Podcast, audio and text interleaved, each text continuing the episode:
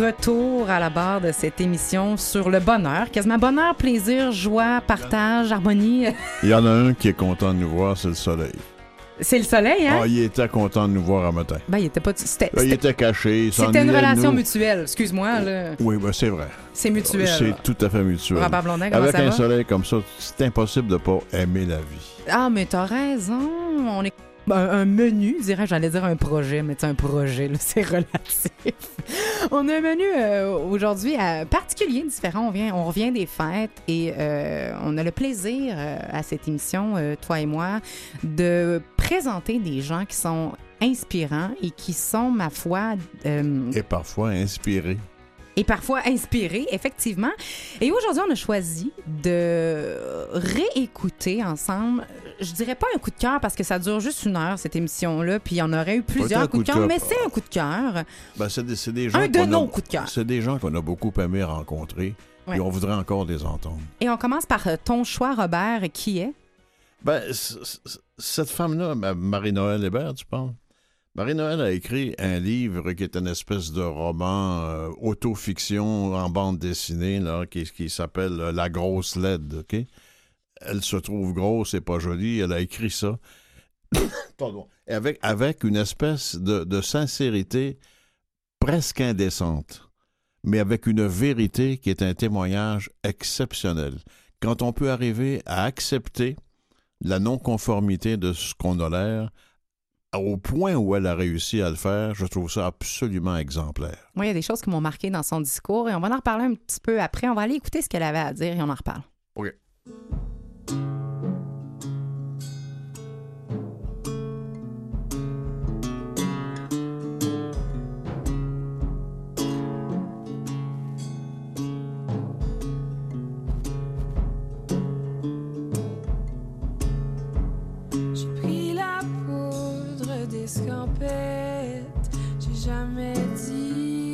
Dit où j'allais.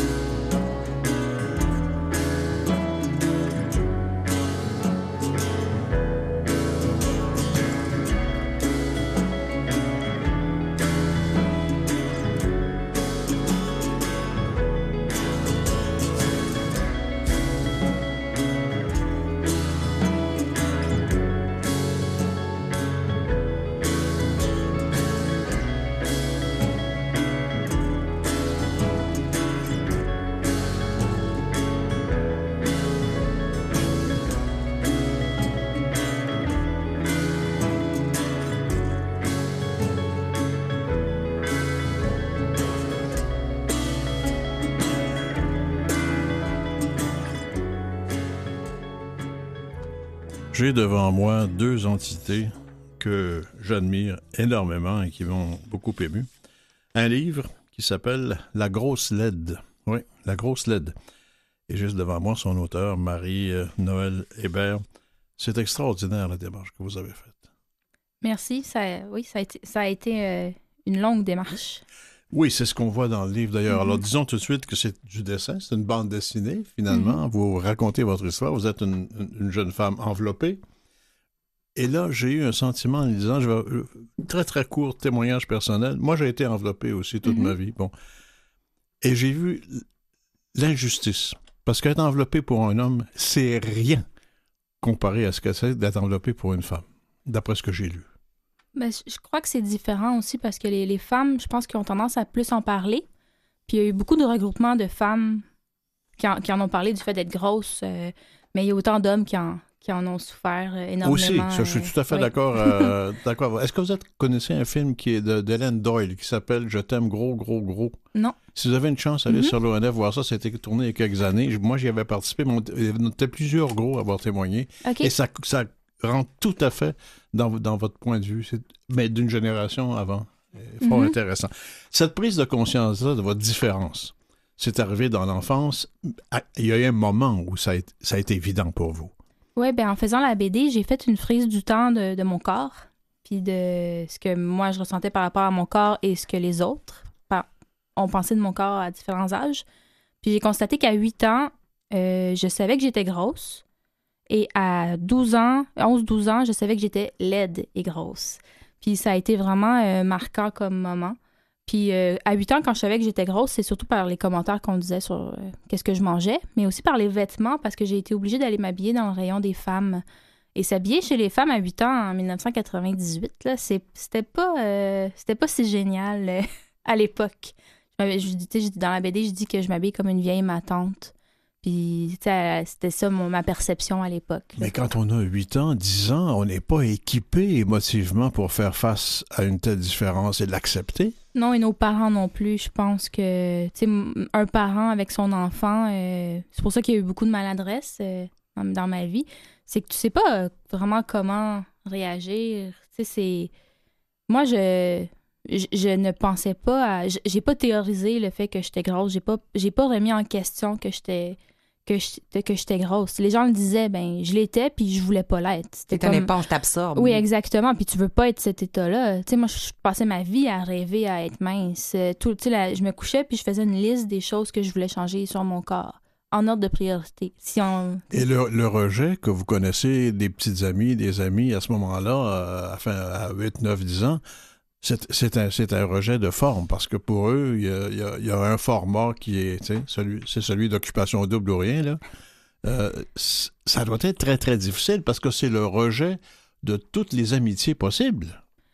Ben, ça dépend parce que j'ai eu, eu des amis, là, quand même. Ouais. Mais par contre, euh, surtout au secondaire, j'ai eu l'impression que je pouvais pas accéder à tout le monde parce que j'étais pas. euh, j'étais la grosse. C'est surtout au début de mon secondaire.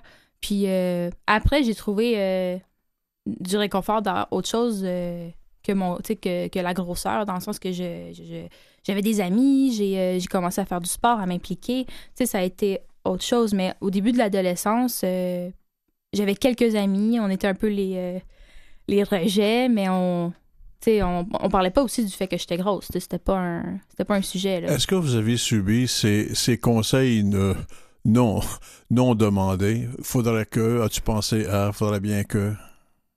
Si, si je les ai, pardon? Ouais, ouais. Par les parents, par les amis euh, qui essaient de vous conseiller un, un- un comportement alimentaire ou autre, ou, ou fait de l'exercice. Enfin, moi, j'ai entendu 40 000 fois, là. Ah, j'en ai entendu euh, des tonnes et des tonnes. Puis le problème avec ça, c'est qu'éventuellement, tu les internalises, tu les, tu t'es dit toi-même. Tu sais, moi, pendant longtemps, euh, jusqu'à ma, jusqu'à mes 21 ans, je me détachais jamais les cheveux. Parce que une grosse, faut, faut pas que ça. En tout cas, ma famille m'avait dit ça. Faut pas, euh, faut qu'on ait les cheveux, les cheveux dégagés, attachés, ça amincit. Tu sais, c'est toutes des petites. Alors que j'étais, j'étais pas grosse en début vingtaine du ouais. tout, là. T'as 8 ans, on dit porte du noir aussi. Oui, là. exactement. Ouais. Puis évite les lignes euh, horizontales. Euh, Ça, c'est, ça, c'est la, la clé du succès.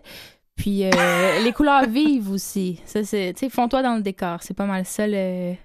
Vous parlez, le titre du livre, euh, La grosse laide est là. Vous avez parlé, vous étiez à la fois grosse et vous vous considériez comme laide. C'est quoi la laideur pour vous? Euh, À un moment donné, vous avez conçu que ça, c'était de la laideur. Où ça, d'où ça vient? C'est quoi les critères? Ben, en, en fait, c'est que c'est un, un épisode qui est dans ma bande dessinée. C'est le, le jour où j'ai découvert le miroir grossissant. Puis que, ouais, j'ai, en voulant m'épiler les sourcils, parce qu'on m'avait dit qu'il fallait que je le fasse, euh, j'ai constaté que j'avais des boutons, j'avais des poils à des endroits où les filles n'ont pas de poils. Euh, tu sais, j'étais toute, toute sauf ce que je voyais dans les émissions, dans les, dans les films. J'étais, je, je sous- souscrivais pas du tout aux standards de beauté. Puis c'est, devenu. euh, tu sais, ça s'est mêlé aussi grosseur laideur, là, dans le sens que gros était laid pour moi à ce moment-là. Le simple fait d'être gros. Ah oui, oui. Mais à un point que c'était plus nécessaire. C'était pas nécessairement euh, le fait d'être grosse, mon premier point que je voulais éliminer. Tu sais, quand je parlais de. De je- ta liste, oui, si je euh, pouvais en ordre de priorité, Oui, si là, je ouais. pouvais exaucer mon, Mhm. mes vœux, là. À un, à un moment donné, c'était juste les, les, les- le poids, les boutons. Tu sais, c'était comme. euh, c'était ça la laideur plus pour moi. Mais le, le poids arrivait en deuxième. Quand, quand on arrive, une jeune fille que vous considérez, vous, comme grosse et laide, c'est vous qui le dites, là. Mhm. Quand on arrive à 12 ou 13 ans, l'accès à la féminité avec un tel handicap, ça se vit comment? Ouais, c'est ben c'est c'est un but à atteindre, en fait. Que La féminité étant un but et non pas une présence réelle. Ah, ben, j'essayais, mais on me. me J'y accédais jamais. Tu sais, comme. ah, Je me souviens comme. un- J'ai toujours voulu être une. Tu sais, j'aimais le rose, j'aimais les fleurs, les princesses, tout ça. Mais à chaque fois, mettons, euh, là, ma mère voulait m'acheter des pantalons, euh, puis je choisissais ceux qui avaient les fleurs dans le bas. Mais comme c'était dans le rayon des femmes, il fallait enlever le bas.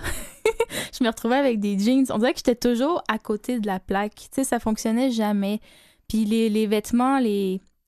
Je sais pas, parce que, tu sais, en plus, je voulais me maquiller, mais je le voyais que j'étais moche. Tu sais, c'était comme. C'était c'était toujours essayer, mais jamais réussir complètement. Puis c'est peut-être pour ça que plus tard, dans l'adolescence, je me maquillais pas du tout, puis euh, j'étais un peu en rejet de, de, de, de tout ça, là. Relation amoureuse, la séduction là-dedans?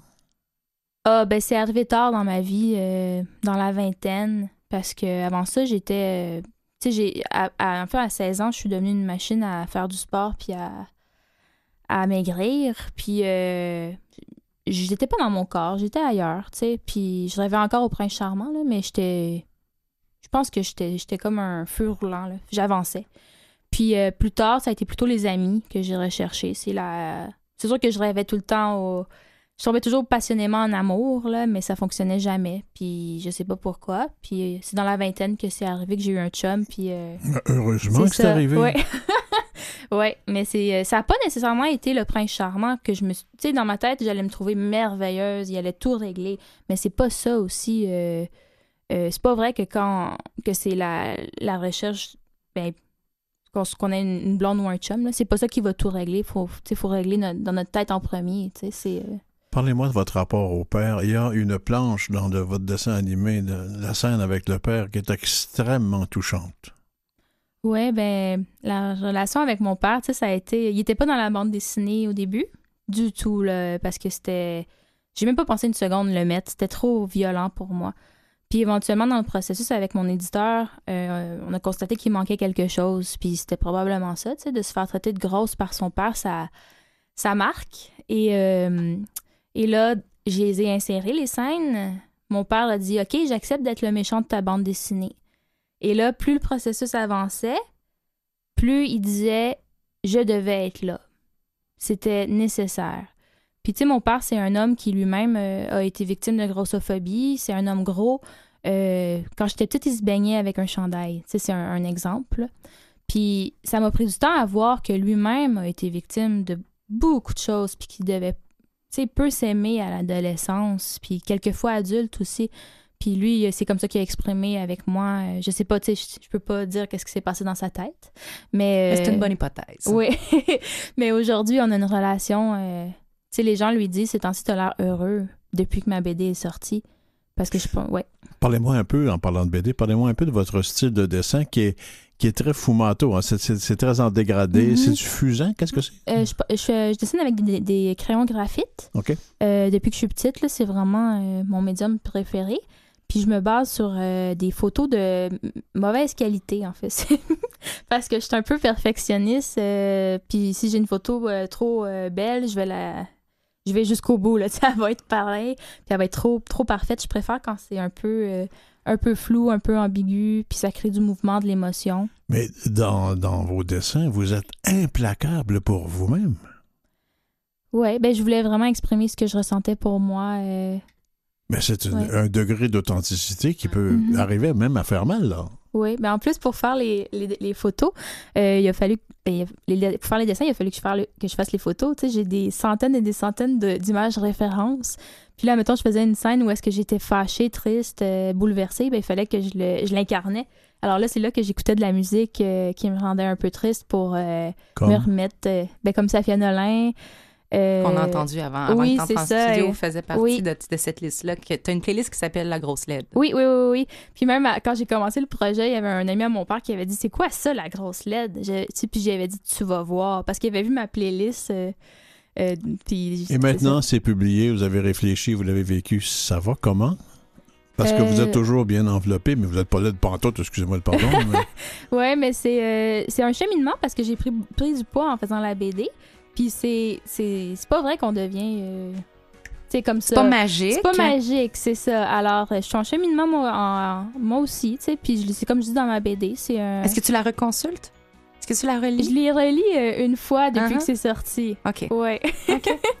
Ouais. Merci. bravo, euh, bravo. merci C'est beaucoup. c'est une œuvre majeure, puis c'est un témoignage pour tous les gens qui ont des problèmes dans Bon Point. Bravo. Et moi, bravo. en tant que fille, en tant que femme aussi, de- d'à peu près ton âge, je te remercie pour ta vulnérabilité, cette authenticité-là, ce partage-là était nécessaire. Merci infiniment. Merci beaucoup à vous deux.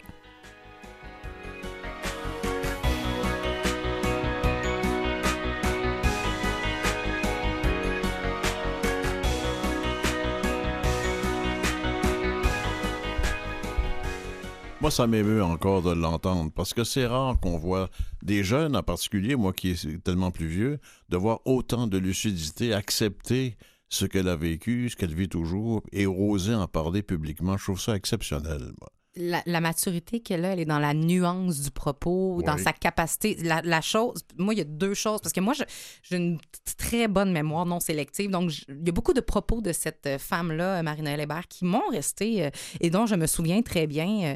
euh, dont cette idée-là, moi, ce qui m'avait le plus marqué, c'est ces deux choses-là. Elle, a dit, c'est vers 11 ou 12 ans, je, je savais que j'étais laide et grosse. Tu sais, c'est même pas un point de vue, c'est même pas comme je me suis trouvée, euh, j'ai pensé, c'est à ce moment-là que j'ai trouvé. C'est comme, c'est objectif, tu sais, mais alors que non. Ça, c'est la première chose. Et la deuxième phrase, je me rappellerai toujours quand elle a dit Mon père m'a dit, c'est beau, j'accepte d'être le méchant de ton histoire. Et c'est là qu'on comprend, et c'est là que j'apporte l'idée de nuance puis de maturité, dans la mesure où on est tous un rôle pour chacun, et dans l'histoire de chacun, on est tous un méchant pour quelqu'un. Et la capacité d'aller jouer avec ces rôles-là, dans cette histoire-là, et entre autres remonter au père. Si on, si on faisait un film, mettons, il aurait fallu le faire en comme quatre segments. Là, Ben la, ouais. la vision de Marine, la, maison- la, la vision de sa mère, la vision de son père. Et eux, si je ne me trompe pas, ils ont été en thérapie familiale et ont su euh, régler ça tout le monde ensemble. Donc, je crois que la maturité est quelque chose qui court dans la famille parce que c'est gros. Là. Il y a une chose aussi, moi, qui m'a frappé, c'est la différence euh, importante qu'il y a entre hommes et femmes euh, là-dessus. Par exemple, elle parle à un moment donné d'accepter sa féminité, mais sa féminité, elle est, pour beaucoup de femmes, ou de jeunes filles en particulier, associée à la beauté. Être féminine, c'est être belle. Pour un gars, c'est différent. C'est pas nécessairement être beau. C'est être fort, être bon au hockey ou, euh, ou être bon dans quelque chose. C'est accomplir puissant, quelque chose, être, être, euh, puissant, ouais. gagner quelque chose. Mhm. là. Et c'est autre. Et ça, il y a toujours moyen d'avoir accès à être le meilleur dans quelque chose, tu sais. Mais c'est vrai parce que les femmes, euh, on, on a reçu comme message que la délicatesse et la douceur. Mais la beauté est liée à la séduction en plus. Et à la délicatesse. Donc, à la Ouais, minute ouais. où t'as pas ce- ces petits os fins et ces petites mains délicates et ces pe- la délicatesse, pas là, Il y a toute te la partie médiatique aussi, parce que toutes les images de femmes qui sont des, des, des gloires et des, des stars et tout ce que tu voudras, Ouais. ce sont vraiment pas des corps euh, qui sont atteignables pour tout le monde. Là.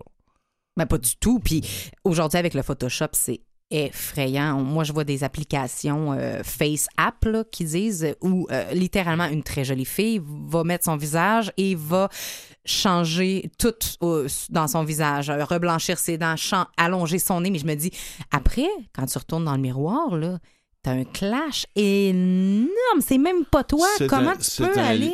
C'est un livre exceptionnel. Rappelons-le parce que ça vaut la peine. hein. C'est signé Marie-Noël Hébert. Ça s'appelle La Grosse LED. C'est une bande dessinée. Écoutez, je conçois très peu de- d'outils d'éducation aux adolescentes que ce livre-là. Et puis je pense, puis euh, Robert, tu l'as mentionné toi-même, ça t'a touché toi. Ah, ça me touche Donc, encore. euh, beaucoup, adolescente, beaucoup, jeune, tu sais, je, pense que pour tout le monde, c'est vécu dans dedans et ça a été extrêmement authentique et Formidable. magnifique. Euh, Bravo à elle. Ben, effectivement, puis on la remercie d'être venue nous, euh, nous partager cette sagesse-là, parce que c'est de la sagesse hein, qu'elle nous a euh, suggéré sur un plateau d'argent. Voilà. On est au début de l'année 2020, une année charnière, semble-t-il. À suivre, j'ai hâte de voir ce qui va se passer dans les 360 quelques- dans les 350 quelques prochains jours. Oh, peut-être les 350 prochaines années. Ça va être beau, moi je vais partir avant ça. c'est trop long. N'en demeure pas moins que. Euh, bon, je suis fan de bonnes nouvelles et, euh, et, ça fait du bien au cerveau, ça fait du bien au cœur. On choisit ce qu'on consomme. Notre diète, on en a parlé. C'est au-delà de ce qu'on mange, c'est aussi qui on côtoie, ce qu'on regarde, ce qu'on consomme, ce qu'on lit, ce qu'on. Bon, etc. Et les nouvelles en font partie. Je vous propose une, une récapitulation des bonnes nouvelles de 2019, bien sûr. C'est un choix arbitraire. Un choix arbitraire, oui et non. C'est basé sur une récapitulation que Mauro Gatti, illustrateur, nous suggère lui-même. Mauro Gatti, qui est euh, un illustrateur qui, comme moi, était très tanné euh, des nouvelles euh, habituelles qui, concernent à peu près la colère et la peur. Bon, et la tristesse, là, c'est à peu près les trois émotions que tu peux vivre dans ce type Il y de en a deux, trois autres, mais c'est pour les fins de semaine. Ah, c'est ça, exactement. Et euh, oui, c'est ça, les, les petites apartés euh, par-ci par-là. Et euh, Mauro Gatti a euh, débuté euh, The Happy Broadcast. Je ne sais pas si tu te souviens, Charles-Édouard euh, Carrier, notre chroniqueur adoré avant, avant Noël, est venu nous parler de l'importance de consommer des bonnes nouvelles. Il est venu nous parler de quelques plateformes qui nous les proposent. Eh bien, en voilà une nouvelle, The Happy Broadcast. Et j'ai pigé quelques bonnes nouvelles de 2019 là-dedans. La suite la semaine prochaine quand même. Mais on commence avec euh, une magnifique initiative de la Suède. On sait ce que je pense des pays scandinaves. Je suis en amour bien raide. Ça se peut que je déménage d'ici la fin de la saison, tu sais. En tout cas. Euh, Est-ce que tu vas garder une chambre pour moi là-bas? Parce que j'aime ça aussi. oui? Bon, si tu le, si tu le demandes. Oui, ça, OK, parfait. Je vais penser à ça quand je vais magasiner mes appartements. Les donneurs de sang en Suède, maintenant, reçoivent un texto dès que leur sang ont servi à sauver une vie. Oh, j'aime ça. J'ai tellement aimé ça. Ça, ça s'appelle vraiment, là, ben, c'est une ré- réponse concrète. L'incitatif, là, et le conditionnement positif, là, quoi de mieux? Tu sais, t'es en train de manger un repas récent, là, pou, pou, pou, pou, vous venez de sauver un enfant de 4 ans, tu sais.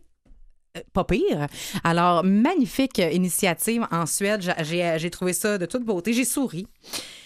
Je me rappelle en 2014, euh, un soir où euh, une de mes meilleures amies, Valérie, que je salue, qui m'a annoncé que les tortues de mer étaient en voie d'extinction euh, parce qu'il n'y avait plus de femelles, si je me rappelle bien. Et j'ai pleuré pendant deux heures de temps. J'étais vraiment, vraiment touchée de ça. Euh, que, ce soit une espèce qui soit en voie de disparition. Eh bien, euh, les tortues de mer. Pas une espèce. Les femelles en disparition. Oui, mais c'est parce que tu, tu reproduis ça comment, toi? fallait que ce soit comme ça chez les humains. Bon, alors, les tortues de mer font un grand retour à la vie. Cette espèce qui était en voie d'extinction grave euh, ont vu leur population augmenter de 980% en 2019. Donc, euh, ben c'est beau, on est correct. Il y aura des tortues de mer en 2020. Un londonien séropositif devient le deuxième homme à voir le virus complètement éradiqué de son système Ah ouais. suite à la transplantation de cellules souches. Les cellules souches, on en a énormément parlé. C'est comme la, la, la panacée de tous les maux. Et ben moi, je suis contente de voir dans Mais les virus, quand on est rendu là, là, Controversé, controversé malheureusement au niveau légal. tout ce qui est nouveau est controversé au, au niveau légal. laissons le, laissons l'eau couler sous, ouf, laissons couler l'eau sous les ponts. Le pays, les Pays-Bas deviennent officiellement le premier pays sans chiens errants. Ils ont réussi à cesser ce phénomène-là qu'est les chiens errants. Moi, euh, qui aime tant les animaux, très heureuse de voir ce phénomène-là euh, émerger dans les Pays-Bas. Hâte de voir ici ce qu'on peut faire avec les chats. J'essaie d'en adopter un présentement, euh, un quatrième, mais ça, c'est pas grave. L'Islande, Un Oui, quatrième? un quatrième. Je l'ai appelé O'Malley, comme dans les Aristochats, parce que c'est le chat errant qui aide la famille euh, d'Aristochats à retrouver leur duchesse. Je trouvais que c'était super beau, mais il ne sait pas encore. Mais il est nourri, là, présentement. Je vous en reparle. D'ici, euh, J'espère que d'ici la fin février, il va rentrer à la Donc, maison. pour un homme, la meilleure façon de te séduire, toi, c'est de miauler. Oh non, hey, ça, c'est ça, c'est turn off. Je laisse ça à mes chats. Mais il faut qu'ils acceptent, par exemple. L'Islande devient le premier pays au monde à assurer l'équité salariale entre hommes et femmes. Vivement la parité. Et j'adore ça. Et je vais refaire un petit tour euh, dans la saison euh, dans les pays inspirants. Je trouve ça bien le fun de ramener des initiatives. Euh, tout d'un coup, quelqu'un aurait une bonne idée pour l'implanter ici. Hein? À San Francisco, très, très belle idée. Il y a un cuddle club. Tu sais, c'est quoi cuddler? Un cuddle club. C'est des, des câlins, là. Oui, ex- oui, exactement. Euh, se prendre dans nos bras, se coller, effectivement. Un cuddle club qui unit des humains aînés et des chiens aînés pour se tenir compagnie pour l'affection, mais également pour l'exercice, pour les deux. Donc, pour augmenter la qualité de vie de l'un et de l'autre, ils ont comme décidé de faire un peu de la zoothérapie, mais mais les animaux en bénéficient aussi. Ça, je trouve ça vraiment le fun. J'ai trouvé ça cute. Un robot prénommé Larvalbot, je ne sais pas si je l'ai bien dit, livre des bébés coraux dans les grandes barrières de corail pour les restaurer. Une belle et pratique euh, invention, on va se le dire. Et en terminant, YouTube a pris position cette année, en 2019, dis-je, et a banni littéralement le contenu suprémaciste blanc ou la domination blanche, soit tout le contenu relatif au fait que la race blanche serait supérieure à d'autres races, et a effacé et va continuer d'effacer des milliers de chaînes vouées à des propos haineux, promouvoir le positivisme. Prendre position, c'est aussi ça. C'est comme ça qu'on peut faire une différence. Merci YouTube, parce qu'on le sait.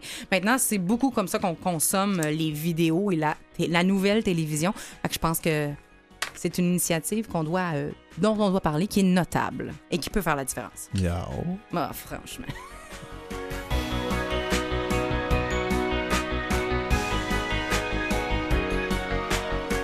Restez avec nous au retour. On retrouve euh, Steve Charbonneau.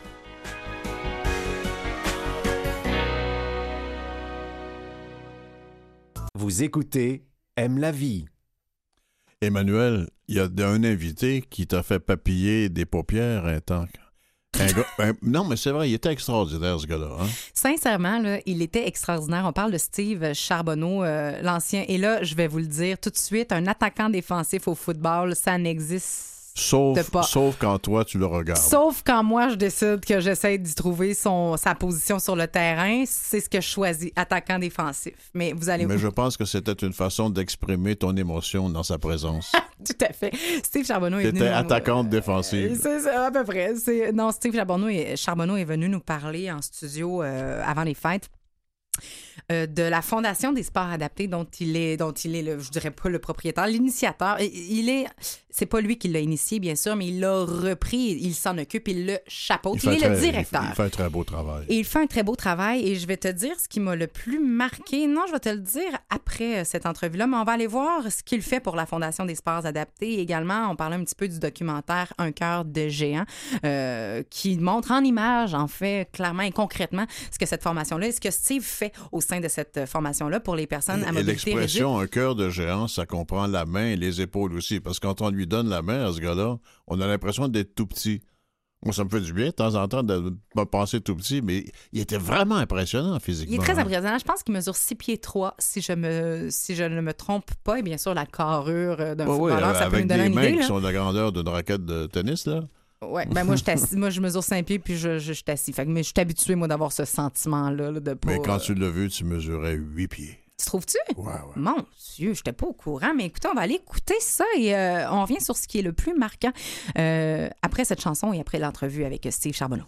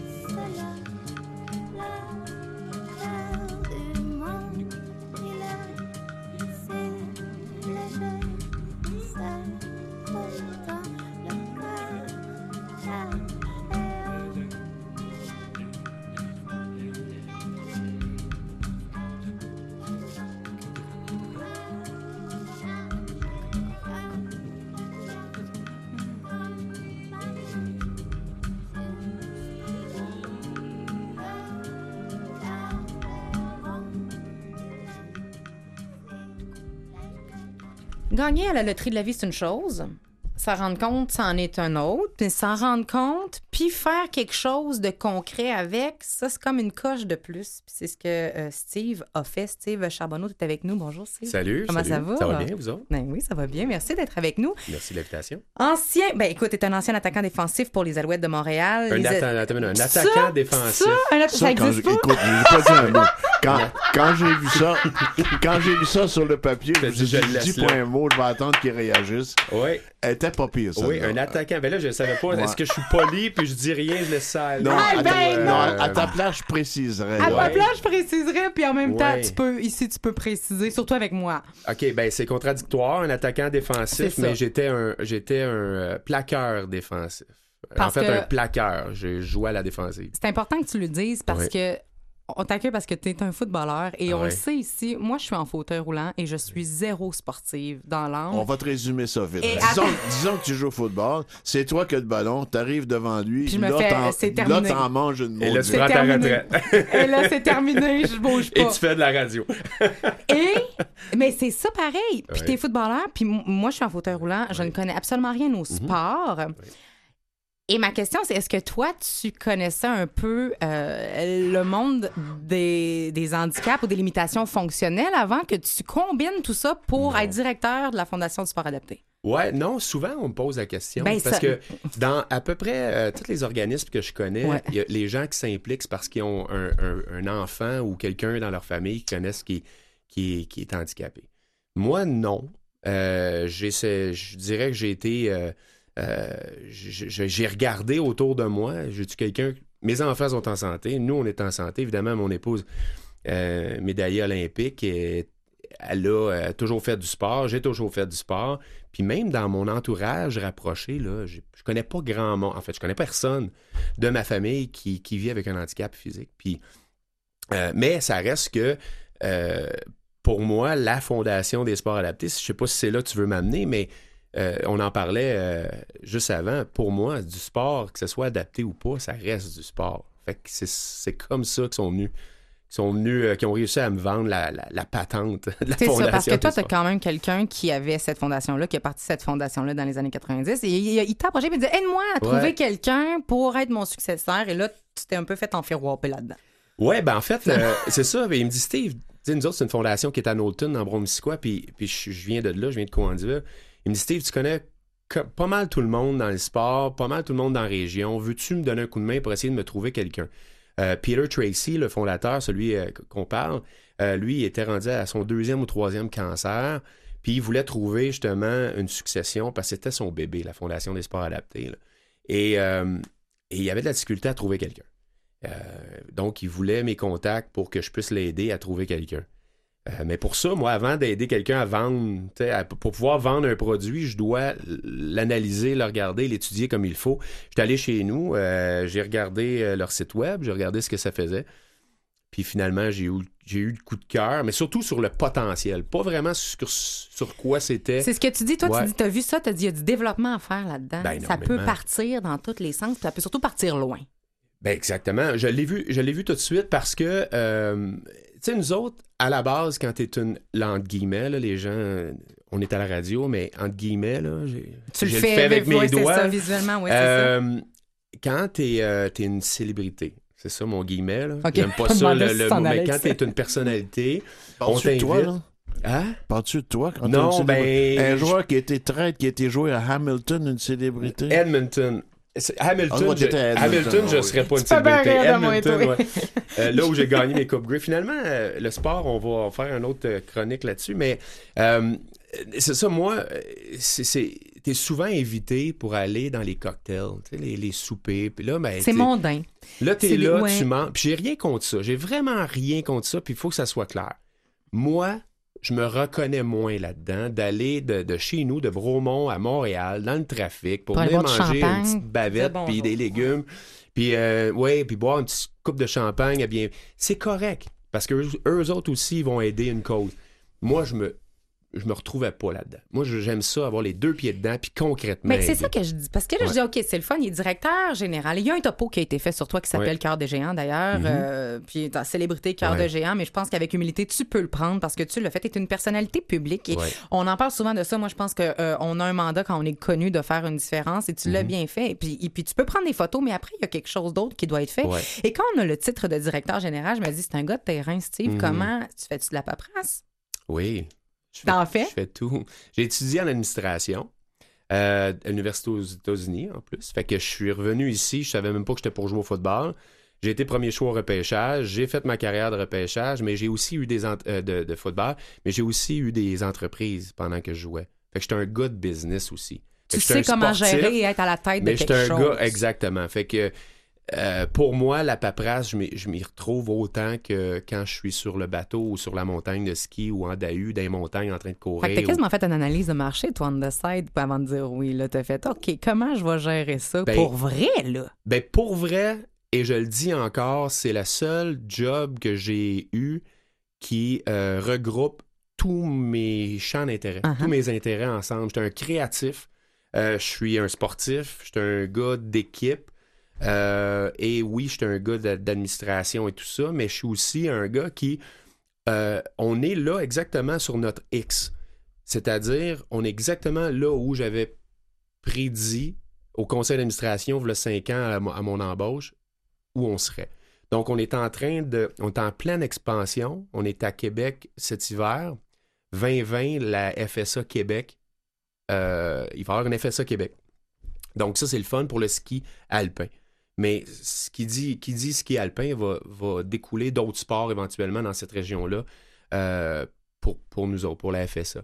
Fait que moi, je suis autant dans les montagnes, je suis partout, je suis dans l'eau, j'aime ça. J'aime ça, je suis un patenteux, j'aime ça réparer des affaires, parce que Dieu sait que ça brise tout le temps ces affaires-là. Fait j'aime ça autant réparer que, que, que être à l'accueil, puis, puis accueillir ses partic- les participants, puis les voir partir avec un grand sourire. Je suis, je suis comblé, c'est une job qui rejoint tout. Ben, si tu faisais pas ça, tu serais malheureux. Ben, je trouverais peut-être une autre façon de l'être, mais disons que pour l'instant, euh, c'est. Effectivement, je suis bien, bien content. Puis. Mais quand, mais quand tu dis que tout te sert, Ouais. parce que moi, je pense qu'on fait jamais rien pour rien. Que là, c'est comme Ouais. si tu avais fait toute ta vie, toute ta vie et t'avais mené à ce X-là, justement, qui combine tout ce que tu es, justement. Comment, en tant qu'athlète, tu peux euh, faire un lien, je pense, avec la réalité des personnes qui sont en fauteuil ou parce que tu travailles aussi avec des gens qui ont été dans les Forces armées canadiennes, qui ont Mhm. Été amputés, qui ont eu des troubles euh, en état de stress post-traumatique, etc. Comment tu fais pour euh, amalgamer les deux, puis faire des parallèles, puis tout le temps garder ça, puis t'en servir, justement? Ça te sert-tu? Ben, ça me sert. Oui, je, je dirais que, que oui. Au moment où tu te sens privilégié d'avoir été capable de gagner ta vie avec tes aptitudes, tes attributs physiques, tes aptitudes physiques plus qu'attributs. Ton là, ça, sinon, aussi, ça va euh, ouais. insinuer d'autres choses. Mais, euh, puis en même temps, il y a des. il y a 100% des personnes de nos clients euh, ou participants, ils n'ont pas choisi d'être dans la condition ou en fauteuil, ils n'ont pas choisi d'être euh, en marchette. C'est pour ou ça que je parlais de loterie de la vie, c'est-à-dire Ouais. que c'est une loterie où toi, t'as pas pigé ton 6 pieds 5, comme tu disais. On pige pas tout le temps un handicap non plus. Non, non. Puis, puis moi, ben, si, si à quelque part, euh, je peux justement mettre en pratique le côté, euh, le côté humain, leadership que j'ai, le côté. euh, et, mais surtout, surtout d'être capable d'utiliser mon, encore entre guillemets, ma notoriété pour mettre le spotlight sur une fondation, ben tant mieux. Je pense que c'est le, Ouais. c'est le petit break que peut-être la fondation avait besoin. J'aimerais savoir un exemple de d'un bricoleux, là. Oui. Que- des genres de choses que tu as mis sur pied pour aider les handicapés. Ouais. Ben, en fait, le DAU, dans le topo, de, le topo Ouais. vous faisiez euh, référence, euh, le DAU, c'est un, euh, c'est un fauteuil. Il y a cinq ans, j'ai participé au Bromont Ultra. C'est une course longue distance, 80, 160 km. J'ai participé avec ma famille. Donc, tout le monde debout, puis on court à relais. Mais quand j'ai eu fini, j'étais allé voir le, le responsable, l'organisateur. J'ai dit, Gilles, je ne sais pas encore comment, mais l'année prochaine, je veux que ma gang participe à cette course-là. On va rendre le Bromont Ultra inclusif. Mais j'avais aucune idée comment j'étais pour faire. Fait que finalement, je me suis mis au dessin, puis j'ai patenté un fauteuil qui permettait justement de- de- d'emmener les personnes à mobilité réduite dans le bois avec nous autres. Et j'ai regardé ce qui se faisait sur le marché. Il y avait la Joëlette en Europe, il y avait le Trail Rider aux États-Unis. Puis j'ai dit, coudon, on n'a rien au Canada. On est-tu plus, on est-tu sans dessin, nous autres? Pourquoi qu'on n'est pas capable de créer quelque chose? Fait que finalement, j'ai dit, on va en aura un notre propre modèle, nous autres aussi, au Canada. Et c'est là qu'est né le DAU. Mais c'est parce que cette créativité-là, quand on invente des choses, il faut que ça vienne du cœur. On fait pas ça pour le fun. C'est pas mental une invention, contrairement à ce qu'on pense. Il faut vraiment avoir un intérêt. Puis c'est là que je reviens avec cette idée où tu aucun background, avec rien Non. qui peut aller te chercher dans le cœur. Je parle au préalable avec cette clientèle-là. Et pourtant, tu as été vraiment jusqu'à créer des appareils pour Ouais. que finalement, il y ait une différence concrète dans leur quotidien. Quand tu leur parles, t'es pas infantilisant. Zéro pin bar.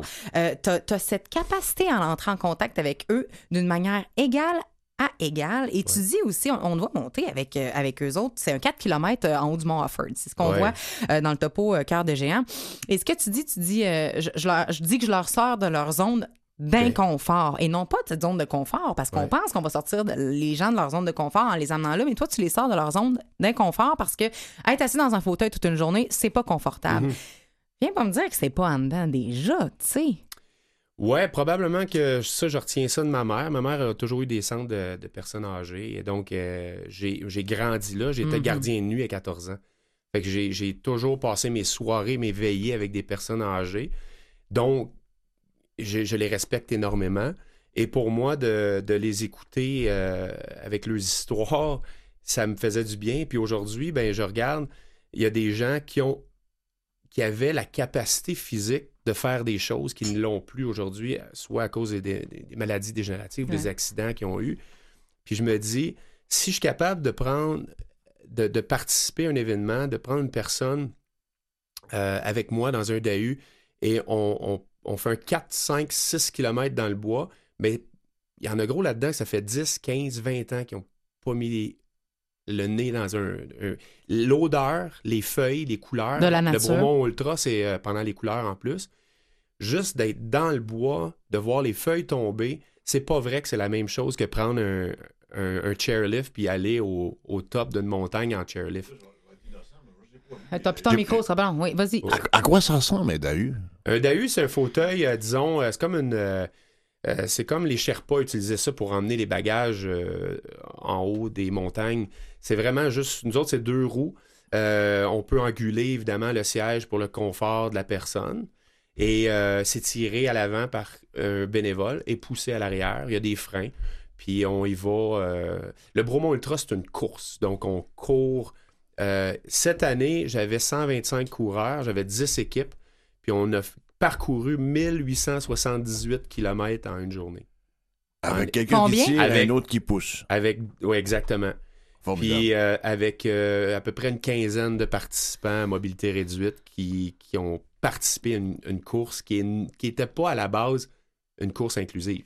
On l'a rendu inclusive. Premièrement, puis tu as parlé de quelque chose qui est extrêmement important et que les gens peuvent ne pas connaître, c'est cette coupure-là, je pense, qui vient avec un handicap, une limitation fonctionnelle entre soi et la nature. Il y a comme une prédisposition à ne pas être en contact avec elle et c'est vrai qu'on peut en on finit par en souffrir quand on s'en rend pas compte. Ces gens-là qui reprennent contact avec les odeurs de l'automne, justement, avec ces couleurs-là, est-ce qu'ils disent, est-ce qu'ils en font des commentaires par rapport Ah, à ça? certainement. À chaque fois, à chaque fois que on, on- on va dans les sentiers, à, exemple à Bromont, euh, c'est toujours wow, Hey, c'est beau. Regarde la vue, c'est beau. Mais c'est ça, souvent, il y en a gros qui sont confinés dans leur fauteuil, puis dans, des fois, ils sont pas nécessairement actifs, des gens actifs. Ils ont, leur vie sociale, souvent, est limitée. Euh, je veux pas généraliser, mais il y en a beaucoup dans nos participants que c'est ça, c'est que le sport est, est un prétexte de les sortir de chez eux. Quelque chose qui m'intrigue, Ouais. si moi je suis handicapé, je suis dans ton DAU, là, Mhm. j'ai quelqu'un qui me tire, quelqu'un qui me pousse. La relation entre la personne sur les, les roues Mhm. et ceux qui tirent et ceux qui poussent, que ça fonctionne comment? Je les, je les pousse-tu, je les engueule-tu, je les C'est une fouette très bonne question. On les encourage. Et, ça, c'est c'est, euh, c'est toujours mon message. Je veux le plus possible que la personne assise dans le DAU participe. Donc, euh, les encouragements, c'est une chose. Mais quand tu participes à une course euh, qui a plusieurs distances, J'aime ça, moi, quand c'est la personne, le participant, qui dit tournez à droite, tournez à gauche. Tout droit. Tournez pas ici, c'est pas la bonne place. Ça, c'est le 50 km. OK. Les autres, c'est tout droit.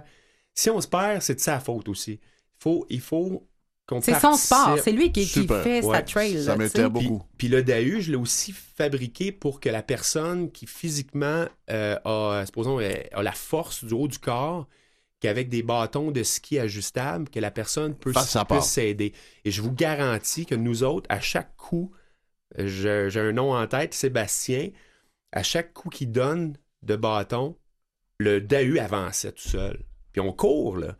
Fait que ça nous aide, ça nous enlève énormément d'énergie. Je veux dire, de, euh, on n'a pas besoin de forcer autant, mais en même temps, ça a euh, couteau à double tranchant, c'est que ça l'accélère le tempo beaucoup de la course.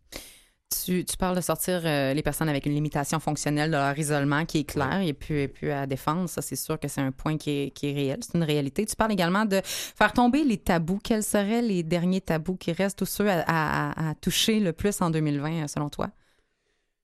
Ben, souvent, euh, il y a des gens qui, euh, qui s'adressent, quelqu'un qui est en faute- fauteuil roulant, malheureusement, on va s'adresser à l'autre personne qui l'accompagne, qui est debout sur ses pieds. Pourquoi qu'on ne parle pas directement à la personne?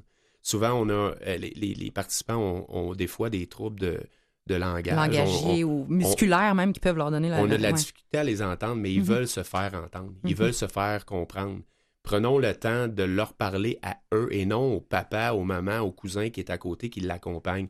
Donc, de vraiment, euh, justement, faire tomber ces tabous-là que, tu sais, que c'est c'est des personnes à, à- à part, à part entière. Il faut, faut les considérer comme ça aussi. De pas les sous-estimer ni dans leur capacité à comprendre ce qu'on dit, mais non plus à s'exprimer. Il faut prendre le temps d'écouter, être patient peut-être. Je suis très d'accord avec ça. Pour savoir ce qui s'en vient. Euh, beaucoup de programmes, en tout cas pour l'hiver. Euh, euh, Est-ce que c'est 8 ans et plus pour tous les programmes? Es-tu au courant de ça? Euh, c'est ben, c'est parce que nous autres, les équipements adaptés sont pas fabriqués C'est pour ça, il y a les trois C'est- à un moment donné. Fait qu'on se dit que les équipements peuvent fitter là, pour des gens de 7-8 ans en montant. Euh, cet hiver, évidemment, avec nos gros programmes, notre gros programme All Z, maintenant on a Bromont Offered aussi. Et euh, ce que je disais, c'est que 2020, euh, on, on est en partenariat avec la Fondation des skieurs handicapés de. Québec. Et donc, ça va être la FSA Québec. Et ça, c'est un projet vraiment particulier parce que mes bénévoles, j'ai fait une entente avec le centre de transition de Valcartier. Mes bénévoles, c'est mes PTSD Mhm. que j'adore, Mhm. Mais euh, et qui veulent redonner. On parle des une- états de stress post-traumatique des gens de la- des des Forces armées canadiennes oui, oui, qui viennent vous aider. qui veulent aider. C'est une belle jonction, ça. Ah, Absolument. énormément, parce que sinon, euh, ben, en fait, on veut les sortir de leur garage, de leur sous-sol, puis on veut leur, on veut leur, on veut leur offrir une, une- une deuxième mission, puis de, de leur faire comprendre que sans leur bénévolat, sans leur soutien, ben il y a plusieurs personnes qui ne pourront pas skier. Fait que ça, euh, on va jumeler deux causes C'est une en même temps. C'est unique. Il n'y a Mm. personne qui a, qui a pensé à ça, mais en même temps, on a peut-être, euh, ça fait euh, longtemps qu'on tient des relations avec les Forces armées canadiennes. À chaque année, on fait des camps euh, de sport pour les soldats blessés, été comme hiver. Donc, c'est une belle banque aussi, une belle place pour recruter nos bénévoles à Québec. C'est le www.sportadapté.ca, sport adapté avec un S, bien sûr, Mm. pour aller voir les programmes, pour, euh, pour euh, s'impliquer également, parce que euh, monter le Montford avec six participants, c'est 30 bénévoles que ça Ouais. prend. Donc, ça prend des mains, ça prend des jambes, ça prend surtout des cœurs comme les tiens, hein, des cœurs de géants. Steve Charbonneau, merci d'être venu nous voir Hey, ici merci à vous. Merci beaucoup.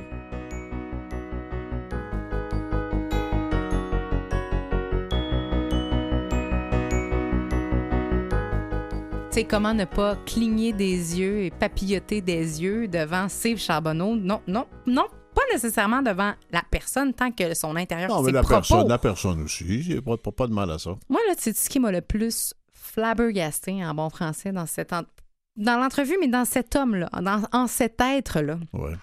c'est qu'il c'est sa multidisciplinarité. Tu sais, le gars, là, il est capable d'administrer. Il fait de la paperasse. Il est capable d'administrer. Il est sportif. Créatif. C'est un inventeur. Il est créatif et communicateur hors pair. Et bon plaqueur, c'était pas fine. Ouais, ben ça. non, mais tu comprends-tu Non, non, que. c'est un- homme universel. Hein, c'est que le- le- les, les philosophes de la Renaissance s'appelaient une tête bien faite. Là. Ben, ça, moi, ça m'a assez flabbergasté. Et ce qui m'a aussi beaucoup plu, c'est sa c'est cette étonnante. Oui, il a parlé de son passé et du fait qu'il avait, bon, vu, euh, il avait été en contact avec euh, des, personnes âgées en fauteuil roulant, ses grands-parents, etc. Mais c'est le peu de contact qu'il a eu et sa nature euh, qui le mène à avoir des interactions avec des personnes à mobilité réduite. euh, il sait comment faire, il sait ce qui marche pas.